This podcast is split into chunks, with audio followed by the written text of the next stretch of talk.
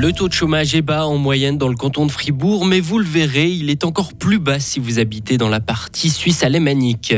Donner, ça peut vous sauver, mais il faut encore le communiquer. Il y a un an, nous votions sur le don d'organes et le fait que nous étions tous donneurs présumés, mais cette loi n'est pas encore en vigueur. Et enfin, place au football international. La Nati renoue avec les qualifications à l'Euro 2024. Deux matchs sont au programme. La semaine se termine comme elle a débuté, sous le soleil, dans la chaleur. 30 degrés aujourd'hui et ce week-end pour un peu de fraîcheur. Il faudra attendre encore euh, quelques jours. Nous sommes vendredi 8 septembre 2023. Bonjour Hugo Savary. Bonjour Mike, bonjour à toutes et à tous. Le Rösti-Graban se ressent même dans les chiffres du chômage. Les romans Elisa Alémanique auraient une approche différente de la situation de non-emploi. C'est un des constats qui ressort après la publication des chiffres du mois d'août dans le canton de Fribourg.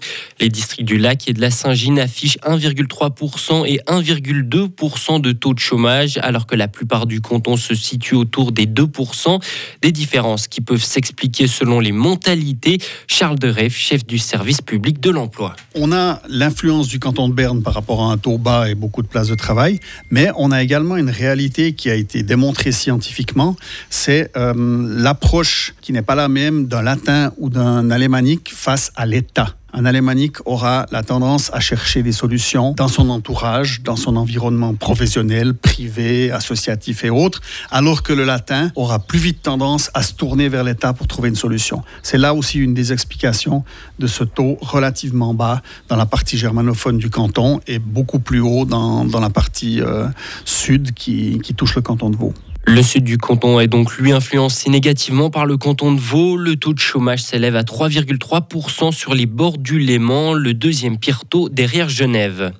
L'innovation mérite mieux dans le canton de Fribourg. Le canton va devoir créer une loi pour s'améliorer. Le Grand Conseil a largement accepté hier matin une proposition de deux députés bourgeois contre l'avis du gouvernement. Cette nouvelle loi sur l'innovation doit permettre de clarifier les objectifs du canton en la matière, ainsi que les moyens pour y arriver avec la constitution d'un fonds spécifique pour l'innovation. La journée nationale du don d'organes a lieu demain. Une vaste campagne d'information est lancée par la Fondation Suisse Transplant. Il faut que la population comprenne qu'elle doit prendre une décision et la communiquer le cas, échéant.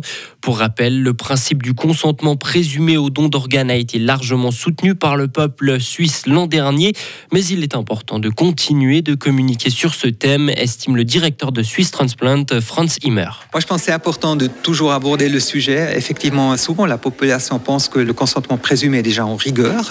On a souvent le retour des soins intensifs que les familles disent Ah oui, euh, on a eu cette votation, il ne s'est pas exprimé, alors euh, il est donneur d'organes.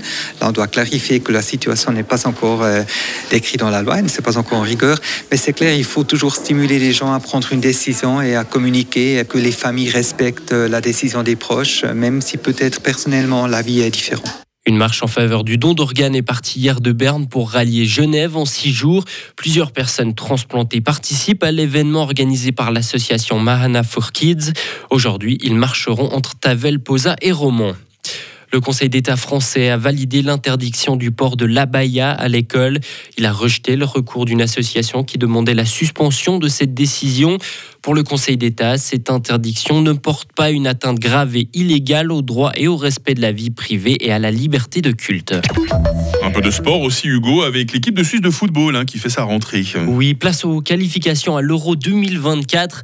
La Nati affrontera le Kosovo et Andorre. Et pour préparer ces deux rencontres, elle s'est entraînée durant toute la semaine en Valais. Les hommes de Mouratiakin ont pris leur quartier à Saillon et ont bénéficié des infrastructures du FC Sion. En début de semaine, ils se sont entraînés en public, une expérience que le nouveau défenseur de Wolfsburg, Cédric Sessiger, a apprécié. Il y a beaucoup de gens qui sont là, euh, ça fait plaisir à tout le monde euh, qu'on soit là aussi. Donc euh, voilà, le temps il est, super, comme on le connaît dans le Valais. Et puis voilà, ça fait plaisir d'être là. L'équipe de Suisse a pris l'habitude hein, depuis quelques années d'aller dans toutes les régions du pays en tant que joueur. Ça, c'est quelque chose qu'on apprécie. Ouais, je pense que c'est bon. On voit un peu tous les coins de la Suisse si on n'a pas trop le temps, sinon de le voir. Et puis voilà, ça fait plaisir. Ça montre vraiment que dans toute la Suisse, elle est derrière nous, qu'elle nous supporte. Et puis voilà, ça, c'est important aussi qu'on ait vraiment un pays tous ensemble pour le même maillot. Arrivés en Valais lundi, les joueurs de l'équipe de Suisse participeront à un dernier entraînement ce matin à Ried. Ils s'envoleront ensuite pour Pristina où ils défieront le Kosovo demain à 20h45. Et enfin, Coco Gauff est la première qualifiée pour la finale de l'US Open. L'américaine de seulement 19 ans a remporté le match qui l'opposait à Carolina Muchova. Cette nuit à New York, elle a battu la Tchèque 6-4, 7-5. Et la deuxième demi-finale oppose en ce moment même l'américaine Madison Keys et la Bélarusse Arina Zabalenka. Le troisième set vient de débuter. Je crois que Marie Seriani, notre voix des sports, est en train de surveiller ça de très près pour nous, Hugo. hein. Exactement, elle suit minute après minute ce match. Merci pour ce premier rendez-vous de la journée concernant l'info. Il y en aura plein d'autres encore, hein, toutes les 30 minutes. Et puis rendez-vous euh, dans, dans 3 minutes avec toute l'équipe autour de cette table pour vous passer le bonjour et vous dévoiler la question du jour. Retrouvez toute l'info sur frappe et frappe.ch. La météo, 6h06. La météo avec Frappe, votre média numérique régional. Journée ensoleillée et chaude hein, que ce vendredi. Il y a toujours ces poches de grisaille matinale euh, possibles, par exemple dans la région des Trois-Lacs ou le long de nos cours d'eau, dans les combes jurassiennes aussi. Et puis quelques cumulus décoratifs vont coiffer euh, certaines de nos montagnes cet après-midi. Les minimales 15 degrés à Charmey, 16 à Fribourg et à Payarn, 17 degrés à Châtel-Saint-Denis. Les maximales 26 à Bulle, 28 à Romont, 29 à Fribourg et 30 degrés à Morat. Euh, Le week-end sera toujours ensoleillé et chaud. Les températures pour demain, minimum 14, maximum 30 degrés.